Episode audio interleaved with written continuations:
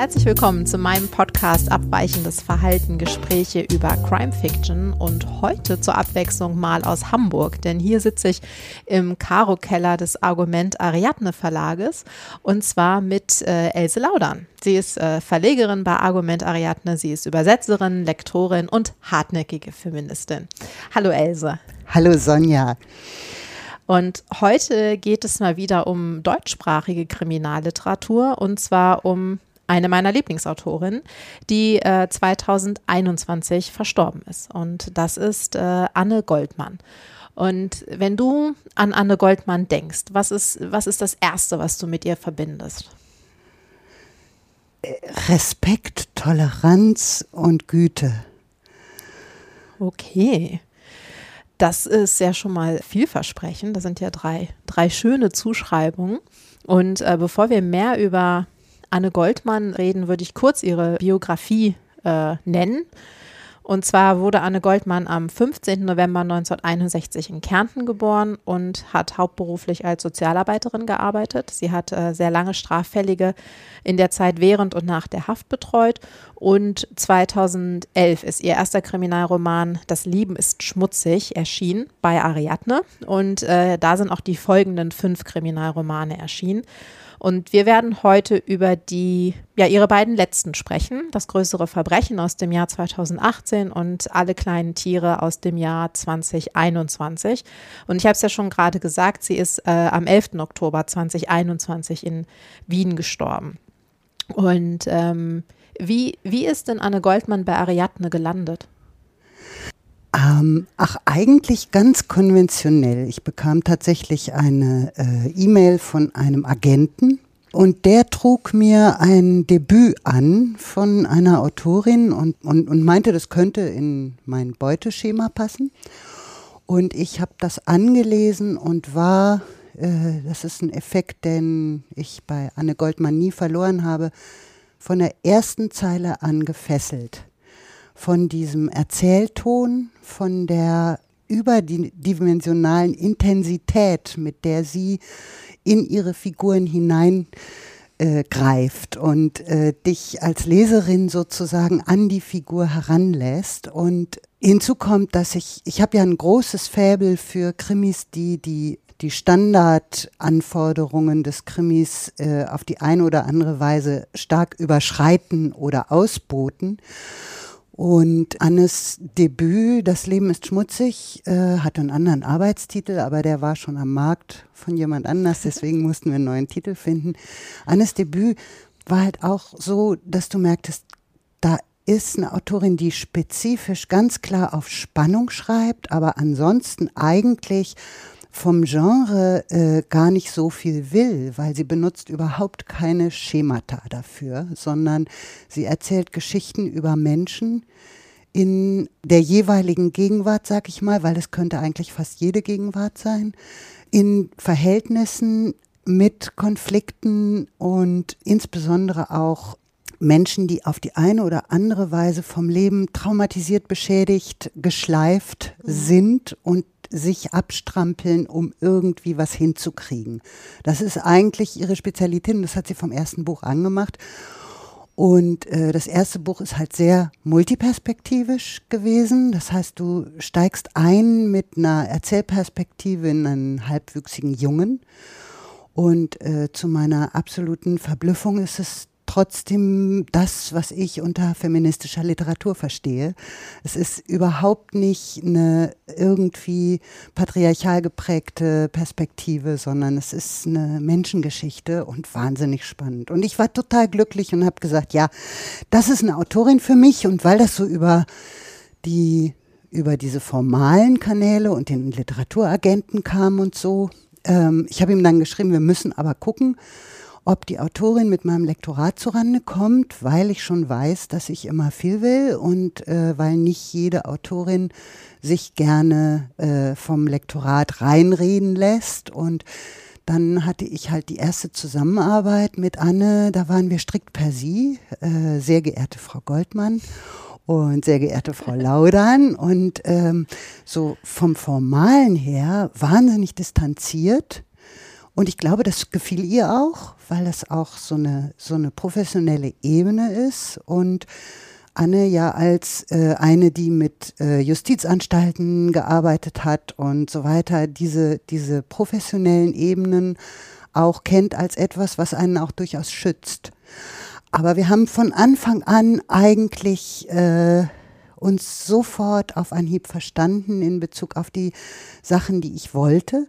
Und Anne hat auch immer ohne irgendeine Eitelkeit ähm, sich sofort bewegt, wenn sie was erkannt hat, beziehungsweise meistens war es so, wenn ich irgendwas anders haben wollte, dann sagt sie, ja, das ist mir auch schon klar gewesen, dass ich da noch mal ran muss. Und so hat sich da sofort so eine Traumzusammenarbeit entwickelt.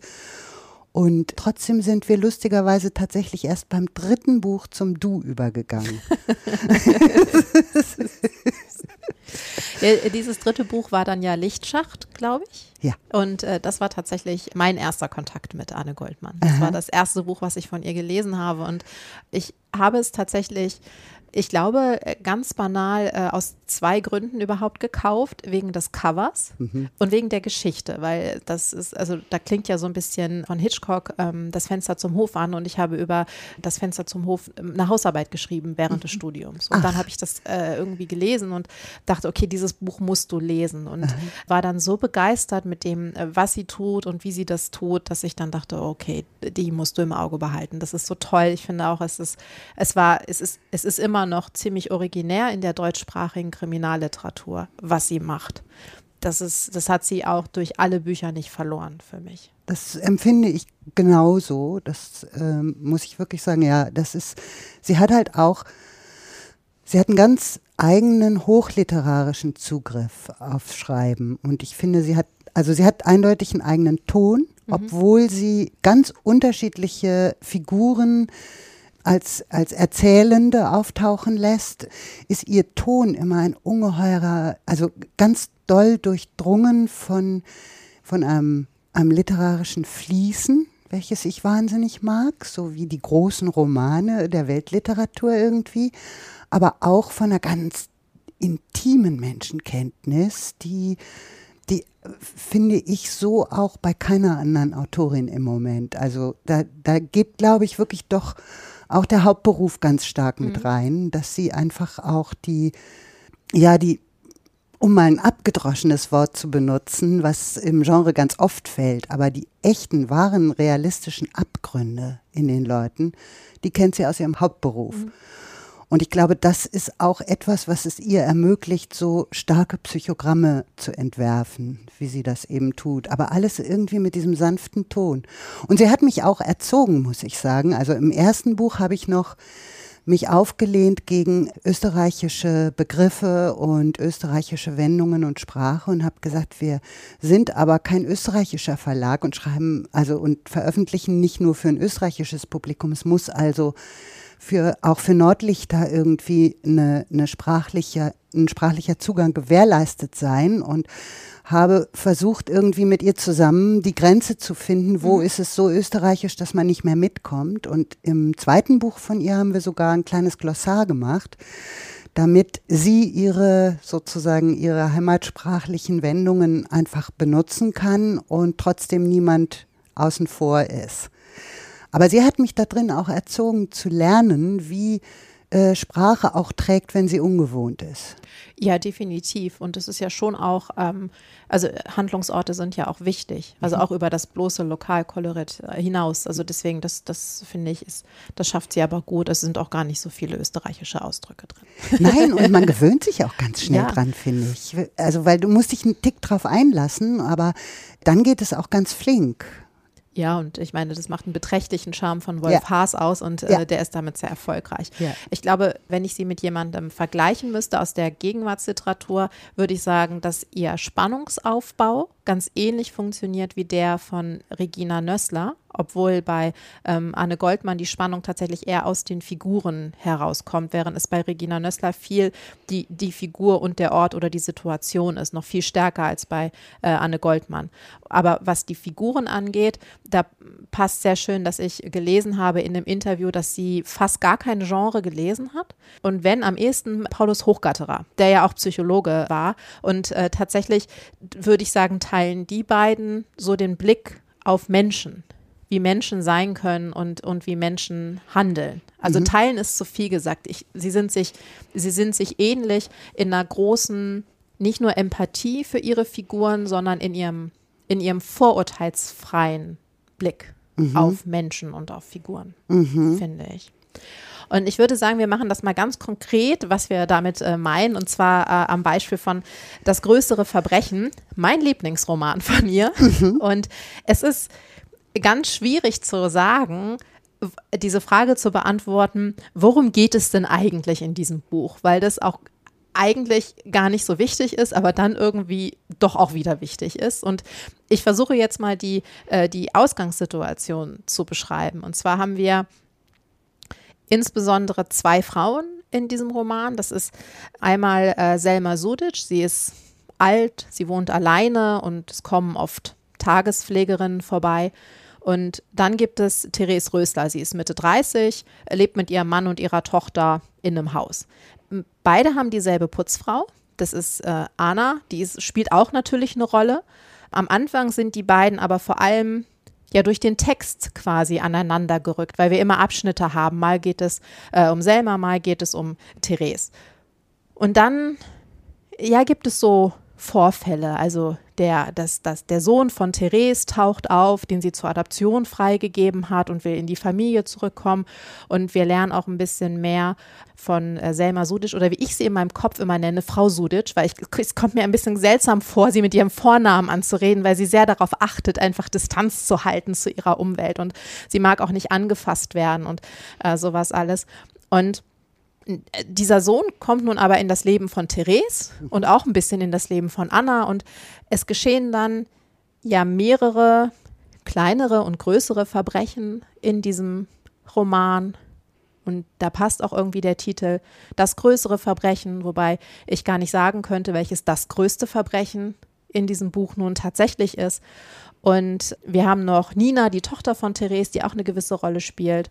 Und das sind alles ja unglaublich komplexe Figuren. Und mhm. sobald man, ich, also ich, mir ging es da wirklich so, auf dieser, auf dieser ersten Seite war ich sofort fasziniert und ich war sofort in diese beiden unterschiedlichen Welten hineingezogen und auch zu diesen beiden sehr, sehr verschiedenen Frauen. Mhm. Wie, mhm. wie ging es dir denn damit? Ja, das Buch hat halt eine sehr eigene und sehr verrückte Editionsgeschichte. Und deswegen kann ich so unbefangen gar nicht mitreden, weil ich halt die Editionsgeschichte kenne. Mhm. Die Editionsgeschichte geht nämlich bei diesem Buch so. Also, Anne Goldmann war von mir auch eine Lieblingsautorin im Sinne von, die durfte alles machen, was sie will. Ich, ich habe ihr einfach blind vertraut. Ich hätte nie gesagt, schreib mal dies oder mach mal das. Würde ich, wäre ich nie auf die Idee gekommen, mhm. weil für mich das so eine, so eine unglaublich tolle künstlerische Mischung war, wie sie ihre eigenen Anliegen mit ihren eigenen Figuren und ihrer eigenen Sprache verwirklichen konnte, dass ich mich davon einfach immer habe überraschen lassen. Mm. Und bei das größere Verbrechen hatte ich den Effekt, als ich das Manuskript in der ersten Fassung von ihr bekam, war ich total äh, glücklich. Eine neue Goldmann. Und habe das Manuskript gelesen und habe ganz furchtbare Probleme gekriegt mit dem Buch. Denn äh, du kennst ja das Buch und ich äh, kann dir jetzt sozusagen eine vereinfachte Fassung sagen. Es gab nur eine Erzählperspektive und das war auch tatsächlich bei Anne zum ersten Mal so, dass es nur eine Erzählperspektive geben sollte, nämlich die von Therese. Mhm. Und die Erzählperspektive von Therese allein hat mich zu ungeduldig gemacht beim Lesen.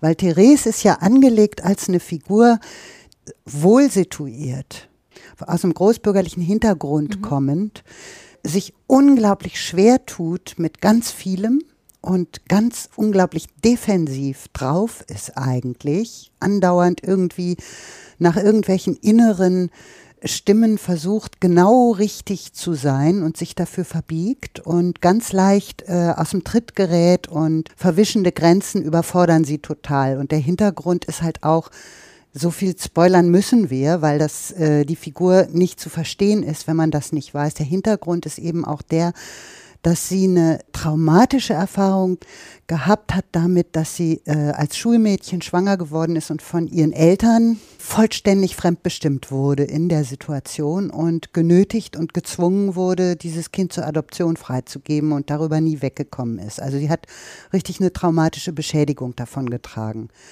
Aber so simpel ist es natürlich auch wieder nicht. Wie immer bei Anne Goldmann ist es viel komplexer und eins kommt zum anderen und so. Da steckt natürlich dann auch noch eine ganze Menge anderer Zündstoff mit drin, wie zum Beispiel diese großbürgerliche patriarchale Haltung gegenüber migrantischen Personen und Rassismus und solche Sachen. Das spielt alles noch mit rein. Aber dadurch ist Therese eben eine, die nicht dem eigenen Urteil traut, sondern die dem traut, was sie als das richtige Urteil kennengelernt hat. Und das macht sie zu einer ganz merkwürdig wankelmütigen und gebeutelten Gestalt, die zwischendurch immer total in Panik gerät. Und es ist eine stimmige und raffinierte Figur, aber durch ein ganzes Buch als einzige Perspektive hat mich das schier verrückt gemacht. ja, das kann ich verstehen. Weil ich irgendwie mit dieser Figur zu wenig Anknüpfungspunkte finde, als äh, ich bin ja anders als sie, ich bin nicht so schnell in die Defensive zu drängen und so. Und ich muss mich auf diese Figur dann auf eine Weise einlassen, dass ich dann irgendwie vor dem Manuskript sitze und sie dauernd anschreien will. Und äh, das geht eine Zeit lang, aber für ein ganzes Buch hat mich das völlig fertig gemacht. Und dann habe ich ganz lange irgendwie mit ganz vielen äh, Zeigungen und Belegen und so weiter habe ich Anne eine 15-seitige E-Mail geschrieben, warum ich mit diesem Buch so erstmal noch nicht klarkomme.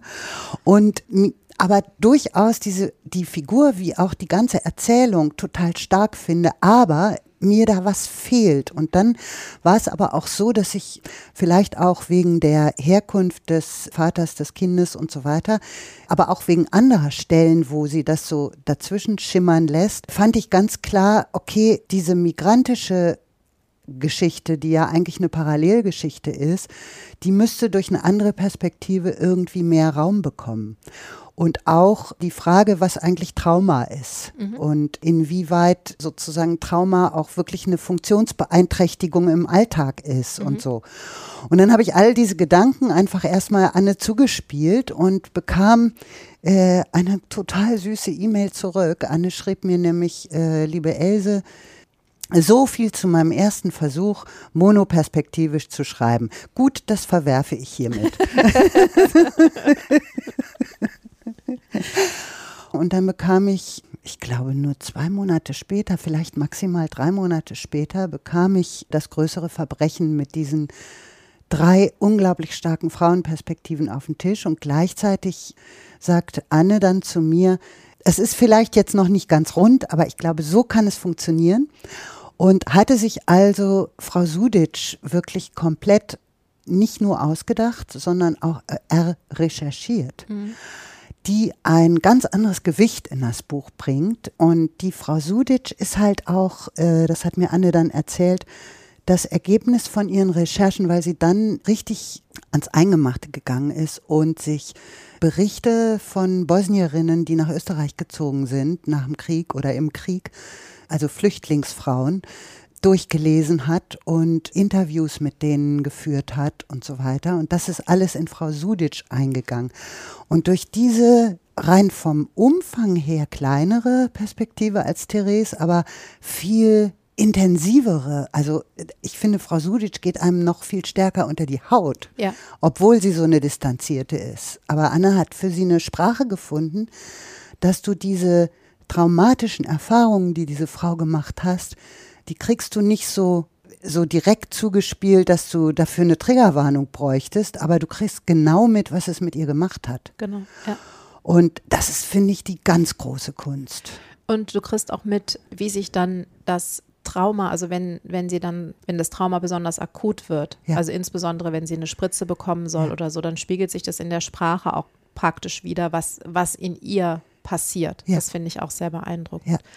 Und ich finde es interessant, wenn du mich gefragt hättest, was ich glaube, was das Herausfordernde äh, gewesen ist, hätte ich gesagt, es gab an, an, am, am, am Anfang drei gleichberechtigte Perspektiven zwischen Frau Sudic, Anna und Therese. Ich hätte das tatsächlich nicht gedacht, dass, dass Therese am Anfang steht, weil bei ihr ging es mir äh, genauso wie dir, sie geht einem unfassbar auf die Nerven und man möchte sie auch regelmäßig schütteln, weil sie ja auch, sie ist ja eine, die sich mit dominanten Männern umgibt in ihrem Leben und dann auch immer versucht, das zu tun, was sie glaubt, was diese Männer von ihr erwarten und damit sich aber auch von jeder Verantwortung freisprechen möchte. Und die erst sehr, sehr spät erkennt, dass auch nicht handeln Konsequenzen haben kann. Das finde ich bei ihr sehr, sehr eindrücklich. Man versteht, warum sie so geworden ist. Dazu reichen diese Einblicke in die Familie. Aber man möchte sie, also ich, ich wollte sie zwischendurch äh, immer mal wieder schütteln und sagen, genau. jetzt guck mal und vor allem kümmere dich auch um deine Tochter, die aber eigentlich, eigentlich macht die Tochter einen guten Eindruck, sagen wir es mal so, die macht schon einen gesunden, robusten Eindruck. Aber ähm, also Therese hat mich regelmäßig in, in den Wahnsinn getrieben, weil man auch das Gefühl hat, sie braucht diese dominanten Männer, quasi diesen permanenten Druck auf sich selbst irgendwie. Ja, und zwar bis zur Selbstverstümmelung. Ja. Muss, muss man wirklich sagen. Also es ist wirklich auch eine hochgradig beschädigte Frau. Und gleichzeitig fand ich toll, wie wir Zeuginnen werden ihrer ganz, ich sag mal, widerwilligen Emanzipation. Ja. Weil sie will eigentlich sich nicht bewegen, aber sie bewegt sich und du siehst es, wie sie sich an ihren Eltern abarbeitet. Aber bis sie dann das tatsächlich auch über das eigene Elternhaus hinaus auch ansonsten ihrer Umwelt zumutet, muss halt noch ganz viel passieren. Und das, äh, ja, das ist unglaublich einfühlsam geschrieben und Vielleicht ist das auch ein Grund, warum, als du mich gefragt hast, ich sofort Respekt und Güte gesagt habe. Respekt, Toleranz und Güte. Anne hat unendliches Verständnis für Nichtkönnen, für Versagen, für Scheitern an sich selbst, für Menschen, die beschädigt sind und irgendwie sich abstrampeln, an Stellen, wo ich einfach, ich als Person niemals diese Geduld aufbringe. Und sie hat sie, sie, sie hat sie einfach.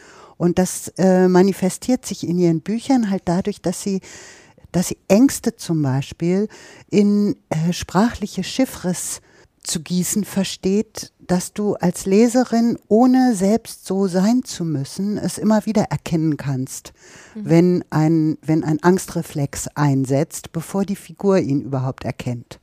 Und das ist großartig. Ja, und man kann, also diese, diese beiden äh, Perspektiven stehen ja auch oft nebeneinander, also sie folgen aufeinander. Äh, Man kann sie aber auch immer unterscheiden. Also man weiß immer sofort, äh, um wen es dann jetzt gerade geht. Ja. Und beide Frauen sind äh, traumatisiert und beide Frauen haben auch Schuld auf sich geladen. Also das, das geht, das ist quasi so das zweite große ja, Thema, kann man sagen, in diesem Buch. Wie, wie gehe ich mit Schuld um? Wie, äh, wie reagiere ich auf Schuld? Ja, ja, genau. Und damit auch Mittäterschaft, ne? Genau, ja. Und aber auch, auch in, in vielen Facetten. Also wir haben einmal eine sehr direkte äh, Mittäterschaft, aber ähm, auch, ähm, also inwieweit äh, hat jetzt quasi äh, Therese Schuld daran, dass sie ihren Sohn äh, zur Adoption freigegeben hat? Solche Sachen. Also das, das äh, wird unglaublich komplex behandelt in dem Buch, finde ich. Ja, Und äh, dann haben wir halt noch Anna. ja, das ist eine ganz tolle, ganz äh, faszinierende Figur. Was Anne Goldmann nämlich auch nie macht in ihren Büchern, ist, ihre Figuren bis ins Letzte zu erklären. Ja. Also wir, wir wissen, wir erfahren bei Therese ein bisschen, warum sie so ist, wie sie ist. Wir erfahren es bei Frau Sudic, bei Anna. Kann man, könnten wir jetzt vermuten. Wir haben wahrscheinlich beide so unsere Ideen, warum sie so geworden ist, wie sie ist. Aber letztlich ist es nicht so, dass es ausbuchstabiert wird auf den Seiten.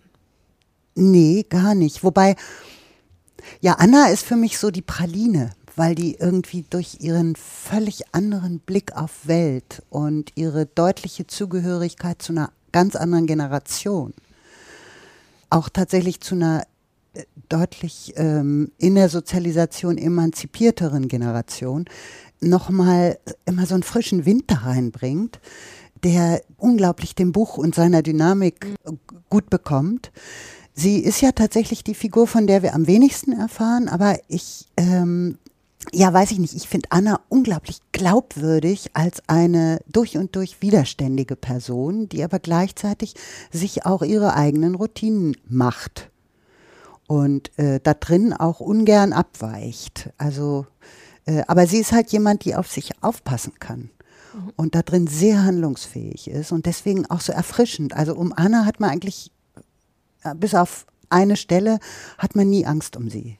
Das stimmt, weil sie sehr selbstbestimmt ist, weil sie sich nicht reinreden lässt, aber weil sie dann auch erstaunlich pragmatisch äh, sein kann. Also es gibt äh, eine Szene, da trifft sie Nina, die Tochter von Therese, die 15-jährige Tochter von Therese, in einem Club, in, in, in, in, dem Nina eigentlich gar nicht sein sollte, weil sie zu jung ist und mhm. sie ist auch offensichtlich sturzbetrunken. Mhm. Und äh, sie kennt dann Nina, weil sie ja bei der Mutter putzt mhm. und äh, sieht, dass sie betrunken ist und geht mit ihr aufs Klo und hält ihr die Haare hoch, mhm. während sich Nina äh, übergibt. Und das ist so, also da merkt man, obwohl sie Nina nicht besonders gut leiden kann, sie will sich auch nicht mit der anfreunden, mhm. sie will die auch, weiß Gott, nicht retten oder irgendwas, sich in ihr Leben einmischen, alles nicht, sondern sie sieht einfach nur, da ist, eine, äh, da ist ein Mädchen, das braucht Hilfe, also mhm. mache ich das. Genau. Auch wenn es meine eigenen Pläne für den Abend ein bisschen über den Haufen wirft. Ja, genau. Und äh, dann kommen wir doch mal von den Frauen aus dem äh, größeren Verbrechen zu den Frauen in Alle kleinen Tiere, denn das ist das, ja, leider Anne Goldmanns letztes Buch und da stehen drei Frauen im Mittelpunkt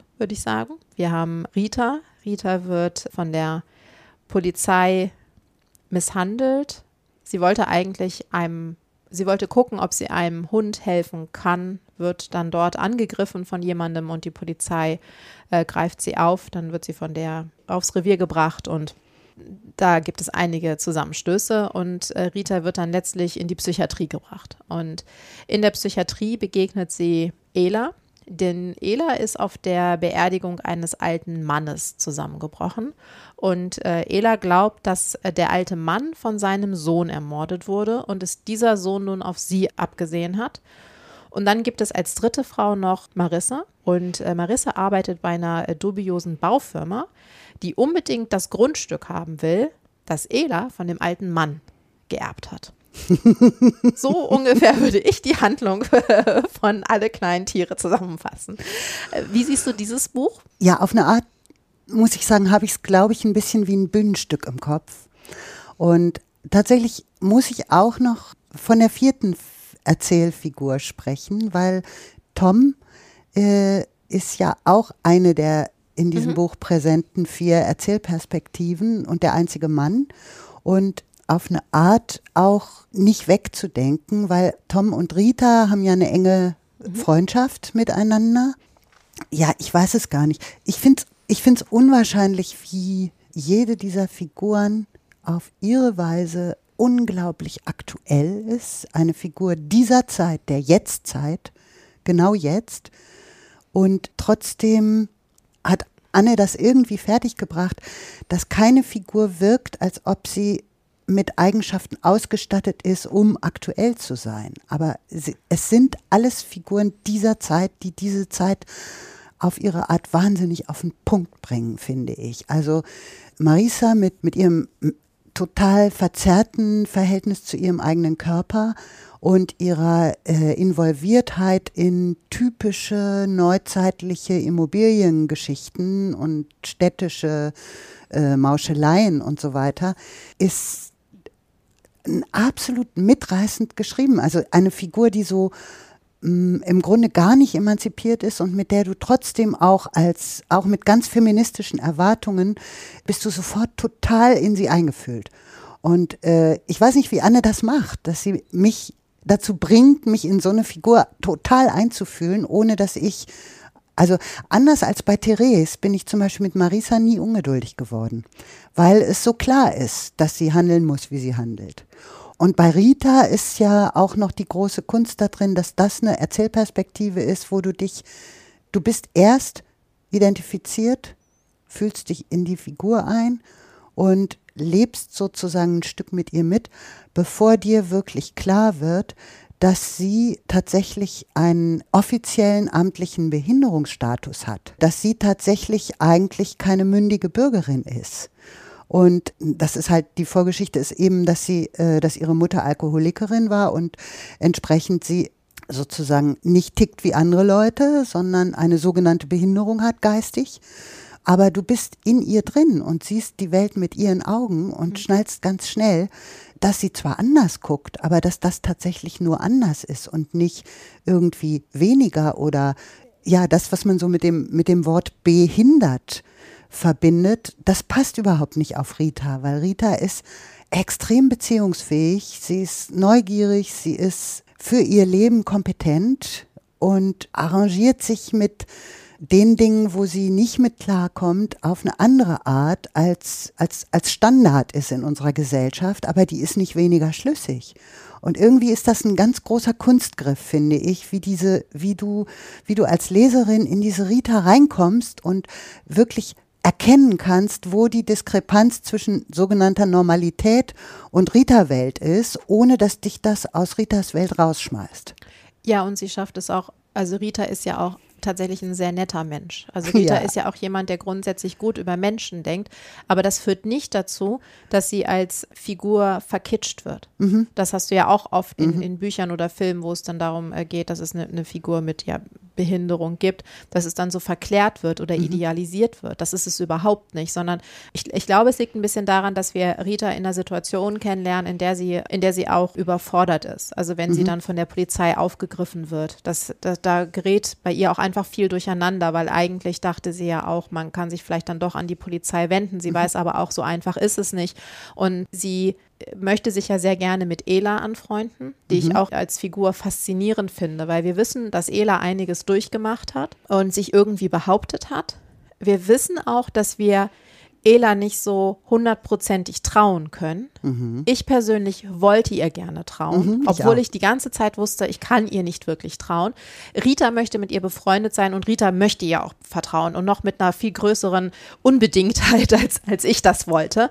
Und ganz am Ende, ohne was äh, vorwegzunehmen, äh, wird dann auch Rita von einer Arbeitskollegin gesagt, na, ich habe dir doch gesagt, du kannst ihr nicht vertrauen. Ja. Aber Rita hat mehr Verständnis, sagt, naja, aber vielleicht hatte sie ja auch keine andere Wahl, mhm. sowas sinngemäß. Und genau das war in dem Moment auch mein Empfinden, mhm. dass ich die ganze Zeit dachte, okay, Ela macht Dinge, die definitiv nicht in Ordnung sind, aber vielleicht hatte sie tatsächlich auch keine andere Wahl. Mhm. Also es, es gibt ja auch Gründe, warum Menschen so sind, wie sie sind. Mhm. Aber das war, also ich finde, Ela ist eine unfassbar faszinierende Figur und auch eine ganz, ganz tolle Perspektive, weil wir haben ja gerade in der Kriminalliteratur unfassbar viele unzuverlässige Erzählperspektiven, ja. die dann aber auch in ihrer Unzuverlässigkeit zuverlässig sind. Also das ist ja dann oft so, gerade in so ja. äh, so, so Domestic Thrillern oder Psychothrillern, dass sie genau das genau in den Punkten unzuverlässig sind, die nun irgendwie dem Spannungsaufbau dienen oder mhm. sie haben halt dümmerweise vergessen, warum sie ihr Gedächtnis verloren ja. haben. Also sowas, um es mal ein bisschen Platz zu sagen. Ja. Und bei Ela zieht sich das aber durch, durch das Leben. Es zieht sich durch ihre Träume, durch ihre Erinnerung und es hat vor allem dazu geführt, dass sie selbst sich auch überhaupt nicht traut. Ja dass sie auch sich teilweise, ist sie nicht sicher, hat sie sich das jetzt eingebildet oder gibt es tatsächlich Hinweise darauf, dass das stattgefunden hat. Und manchmal sieht sie auch Hinweise und andere sagen, nee, da ist aber nichts. Mhm. Und das macht Anne Goldmann wirklich, wirklich sehr toll, mhm. muss ich sagen. Mhm. Und äh, die dritte, also Rita hatten wer Ela hatte. Ja, mit äh, Marisa, ich hatte, sie ist mir ein bisschen auf die Nerven gegangen. Mhm. Äh, das liegt aber daran, dass also ich fand es am Anfang auch toll, weil man genau weiß, warum sie so ist, wie mhm. sie ist. Mhm. Und weil man ja auch die ganze Zeit sieht, dass sie irgendwie doch ihre Mutter imitiert, obwohl es das Letzte ist, was sie eigentlich machen will. Und äh, es ist dann, ich, ich glaube, es liegt dann daran, dass sie auf ihren netten Arbeitskollegen so unwirsch reagiert da, da, hatte ich so ein bisschen dieses Gefühl, oh, jetzt hör doch mal zu, was er dir tatsächlich zu sagen hat. Also ich, ich weiß, warum sie so ist, aber sie ist mir da so ein bisschen, so ein bisschen auf die Nerven gegangen. Das ist interessant, weil, siehst du, ich hätte das ganz anders aufgezogen. Das ist lustig. Du gehst auf die Mutter. Äh, ja. Das ist eigentlich die klassische psychologische Sicht. Mhm. Ich teile das nicht. Ich finde, der Schlüssel, um Marisa zu verstehen, ist für mich Klasse. Okay.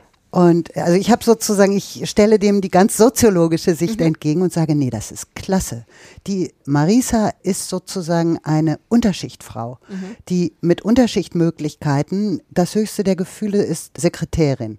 Und in dieser Weise hat sie sowohl den, den Blick auf sich selbst als auch ihre Erwartung ans Leben vollständig unterklassenhaft ausgeformt. Mhm.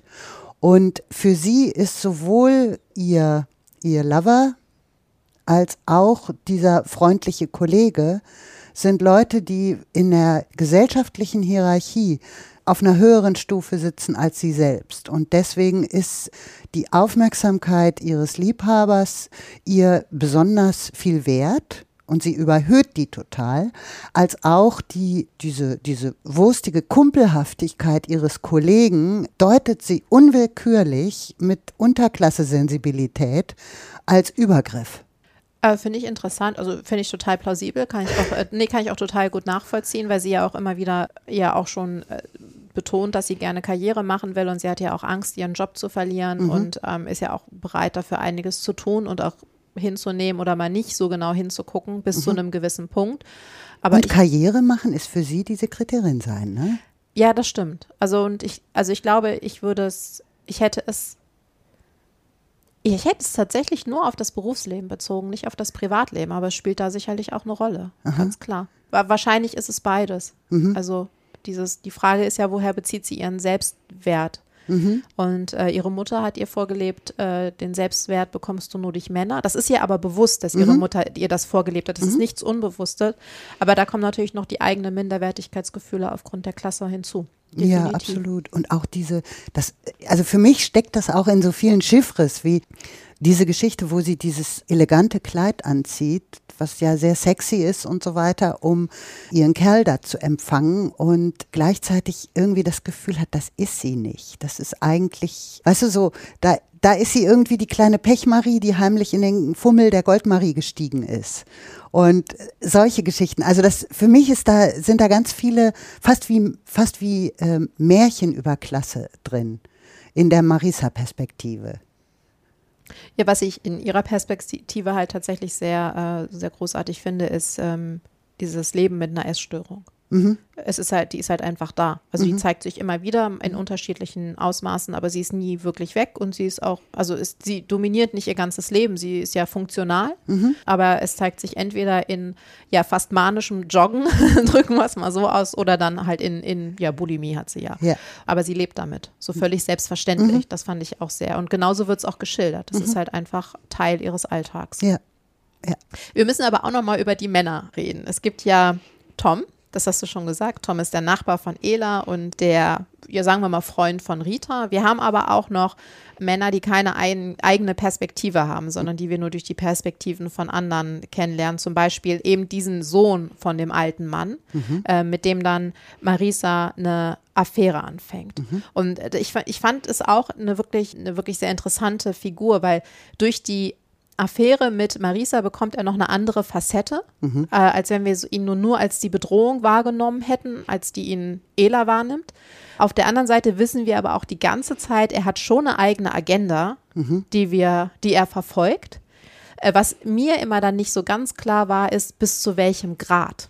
Also mhm. nutzt er jetzt Marisa wirklich nur aus? Mhm. Oder hat er auch ernsthaftes Interesse an ihr? Es geht ja auch beides gleichzeitig. Ja. Das fand ich einfach sehr, sehr toll, weil man bei allen Figuren in diesem Buch merkt, wie sehr Selbst- und Fremdwahrnehmung mhm. voneinander abhängen, mhm. aber sich auch aneinander reiben können. Und das ist eben, also gerade natürlich gibt es verschiedene Fremdwahrnehmungen von derselben Person, aber es, dieselbe Person kann ja auch verschiedene Selbstwahrnehmungen halten. Ja. Ich bin schon wieder psychologisch unterwegs, ja, ja, ich merke es selbst. genau. Ja, ja, das Verrückte bei Anne Goldmanns Figuren ist halt, die sind, die sind niemals dichotomisch.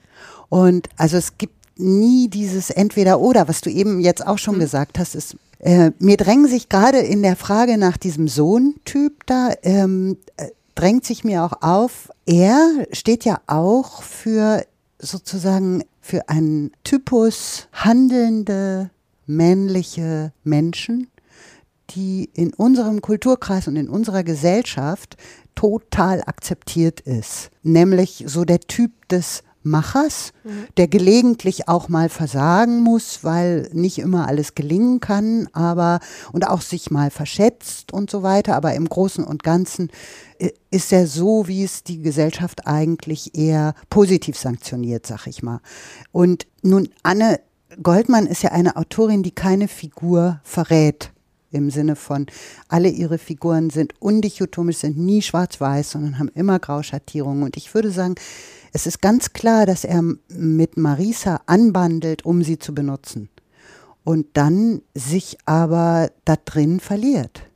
In sozusagen der Beziehung mit ihr, weil sie ein lebendiges Wesen ist und er auch ein lebendiges Wesen ist.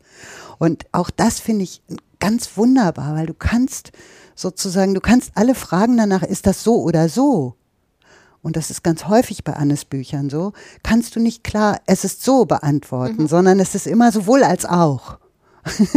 ja, und das ist es auch das, was ihre Figuren halt so besonders macht, weil Menschen handeln irrational mhm. und Menschen sind widersprüchlich. Mhm. Und äh, nicht alles kann man, äh, man kann ja noch nicht mal sein eigenes Handeln jederzeit erklären, sondern tut unvernünftige Dinge. Und äh, das, das macht sie ganz toll in, in den Büchern. Und ähm, also wir sind jetzt ja beide ziemlich begeistert von Anne Goldmann, wie man vielleicht gemerkt hat. Und ähm, was mich jetzt noch mal so zum Abschluss noch mal interessieren würde, was glaubst du, warum ist Anne Goldmann nicht so bekannt? Warum ist sie nicht die bekannteste deutschsprachige Krimi-Autorin? Hm, vielleicht habe ich in der PR versagt. Ja, ich weiß nicht. Also das tatsächlich muss ich sagen, natürlich haben wir auch gedacht, wir haben noch ganz viel Zeit und müssen gar nichts forcieren. Und das kommt ja langsam, es kommt ja langsam. Sie hat ja, sie hat mit vier Romanen auf der Shortlist des Leo Perutz Preises gestanden und mit Alle kleinen Tiere hat sie den Perutz Preis bekommen. Am Tag nach ihrem Tod. Und ich glaube, das ist etwas, was auch einfach mit, mit, mit Beharrlichkeit sich noch durchgesetzt hätte. Und ja, dadurch, dass sie jetzt nicht weiterschreiben kann, ist es natürlich schwieriger. Aber ich glaube schon, also so auch wie ihre, wie ihre Romane sind und so, so besonders wie die Spannung ist, die da drin steckt, von der du ja unheimlich nicht nur unterhalten wirst, sondern auch gefordert und gepackt und herumgewirbelt wirst, bis sie ihre Geschichten beschließt, habe ich schon das Gefühl, dass es vollkommen zeitlose Qualität, was sie da geschrieben hat. Und deswegen denke ich, ja, das ist auch einfach eine Autorin, die wir im Gespräch halten können, obwohl jetzt nichts mehr nachkommen kann. Ähm, aber natürlich sind die Bücher auch ein bisschen komplexer. Und sie sind halt ähm, absolut nicht Schema. Das heißt, äh, du musst dich beim Lesen darauf einlassen und der Autorin vertrauen, dass das, was sie dir erzählt, schon seinen Sinn hat. Ähm, das ist ja eine Art des Lesens, die nicht unbedingt für alle Menschen gilt, die gerne Krimi lesen. Nun hat Anne aber durchaus äh, schon zu Ariadne gepasst, in dem Punkt, dass sie jetzt nicht das Gefühl hatte, nein, ich möchte keine Krimis schreiben, sondern Romane, ich möchte Literatur und so weiter. Das war gar nicht ihre, ihr Anliegen. Ihr Anliegen war schon, äh, auch und gerade dem Krimi-Publikum äh, Geschichten zu erzählen, äh, die das Krimi-Publikum vielleicht nicht immer überall bekommt. Ich glaube, sie ist da ein bisschen, also dass, dass sie nicht so bekannt ist, das ist tatsächlich auch ein Zeichen für ein äh, strukturelles Problem im Kriminal, in der Kriminalliteratur generell, dass alles das, was man unter diesen weiten Begriff von äh, psychologischer Spannungsliteratur fassen würde, es schwieriger hat, innerhalb des Genres Anerkennung zu finden. Das zieht sich ja auch durch die Geschichte. Ich habe jetzt vorher eine Folge zu Margaret Miller zum Beispiel gemacht, die während ihrer Zeit unfassbar populär war, die ganz viel auch Handlungsmuster vorweggenommen hat, bevor andere sie aufgegriffen haben. Mhm. Und Miller hat in Deutschland immer ein bisschen unter Highsmith äh, gelitten. Die mhm. haben einfach gleichzeitig geschrieben und Highsmith war in Deutschland wesentlich populärer als mhm. sie, aber in den USA wurde sie auch vergessen und da war Highsmith nicht so populär. Mhm. Aber ich finde sowohl die Krimi-Geschichtsschreibung mit allen mit allen äh, Bedenken, die ich gegen diesen Begriff habe, weil ich glaube, so einfach ist es nicht, die Geschichte des Krimis zu schreiben. Aber wenn man schaut, welche Autoren rezipiert wurden, welche Autoren eine Nachwirkung haben und welche nicht, welche Autorinnen nicht, erkennt man ganz oft, dass ähm, alles, was in diese psychologische Spannungsschiene fällt, so ein bisschen weniger beachtet wurde, weniger überdauert hat, weniger stark rezipiert wurde. Das hat natürlich ganz viele Gründe, weil psychologische Spannungsliteratur wurde historisch betrachtet überwiegend von Frauen geschrieben, von Autorinnen geschrieben. Es wurde auch unterstellt, es sind überwiegend Frauen, die das lesen. Und wie in jeder anderen Literaturrichtung macht auch Geschichte der Kriminalliteratur ist sehr männerlastig, sowohl von den Typen, die sich damit beschäftigt haben, als auch die, die da rezipiert werden. Und für mich zeigt sich das in der Gegenwart einfach auch noch, dass äh, vieles, ja, was wir als psychologische Spannungsliteratur fassen würden, einfach weniger Renommee zugesprochen bekommt. Ja, das ist für mich jetzt ähm, ganz schwierig, da drin kompetent mitzureden, weil ich ja dazu neige, impulsiv so ein bisschen einen Bogen um, wenn da psychologisch draufsteht, dann gehe ich erstmal weiter. Ähm, aber ich habe trotzdem beschleicht mich, wenn ich äh, das höre, der Verdacht. Also ich lese ja, weiß ich nicht, ich denke, man kann schon sagen, ich lese wahrscheinlich 80 Prozent Krimi und 20 Prozent andere Romane. Aber ich lese viel schnell und andauernd alles, was so des Wegs kommt.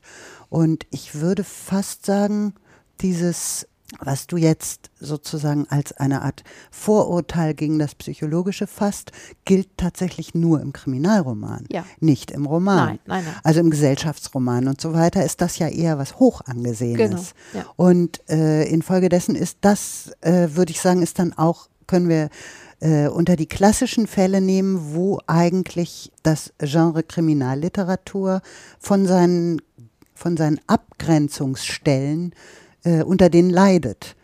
Weil das ja eigentlich durchaus die große Kunst ist. Äh, das, äh, also die, die, die Psychogramme Genau, mit dem Begriff habe ich gar keine Probleme. Also stimmige Psychogramme von Figuren, die trotzdem nicht vorhersehbar oder klischeehaft sind in keinster Weise. Das finde ich ist schon die große Kunst und gerade fürs Genre unglaublich bereichernd und für, für Spannungsliteratur total gut. Und gleichzeitig stimmt, wenn ich so drüber nachdenke, dann sind die, die Mega-Erfolge fast immer eher woanders angesiedelt als in diesen Feinschattierungen von psychogrammatisch wichtigen Ensembles. Äh, wir haben jetzt auch ganz am Schluss, also mit Alle kleinen Tiere, haben wir ja uns dann auch mal getraut, eins ihrer Bücher ins Hardcover zu nehmen. Und das ist ja komischerweise auch etwas, wo ich immer wieder feststelle, das ist so, es ist so platt wie wahr, hätte mein früherer Dozent mal gesagt. Aber es ist wirklich erstaunlich, dass das anders gutiert wird und nicht nur, aber auch von den Feuilletons, von den RezensentInnen, von den KritikerInnen wird ein Hardcover doch bereitwilliger wie Literatur angefasst und besprochen, äh, sondern auch tatsächlich sowohl im Buchhandel als auch im tatsächlichen Lesepublikum. Ein Hardcover darf irgendwie gerne mehr an Literatur erinnern. Ein äh, Taschenbuch scheint mir so ein bisschen, wird doch eher mit äh, dem etwas schematischeren äh, unterhaltungsliterarischen Erwartungen gefüllt. Und ich habe das Gefühl, das hat vielen Leuten auch den genau richtigen Zugang zu dem Buch gegeben. Es ist ja auch nicht einfach nur ein Hardcover, es ist ja ein Hardcover mit Lesebändchen. Ja, unbedingt. das muss man ja auch noch dazu erwähnen. Und, und mit violettem Vorsatz. ja. Ja, super. Ähm, das war's schon. Wir sind schon äh, am Ende oh, angekommen. Oh, okay. äh, vielen Dank, Elsa. Das war mir wie immer eine Freude, mit dir zu reden. Und ich bedanke mich auch bei euch fürs Zuhören und wie immer freue ich mich über Feedback, über Empfehlungen und alles Mögliche, was man so rund um Podcast machen kann. Bis zum nächsten Mal. Tschüss.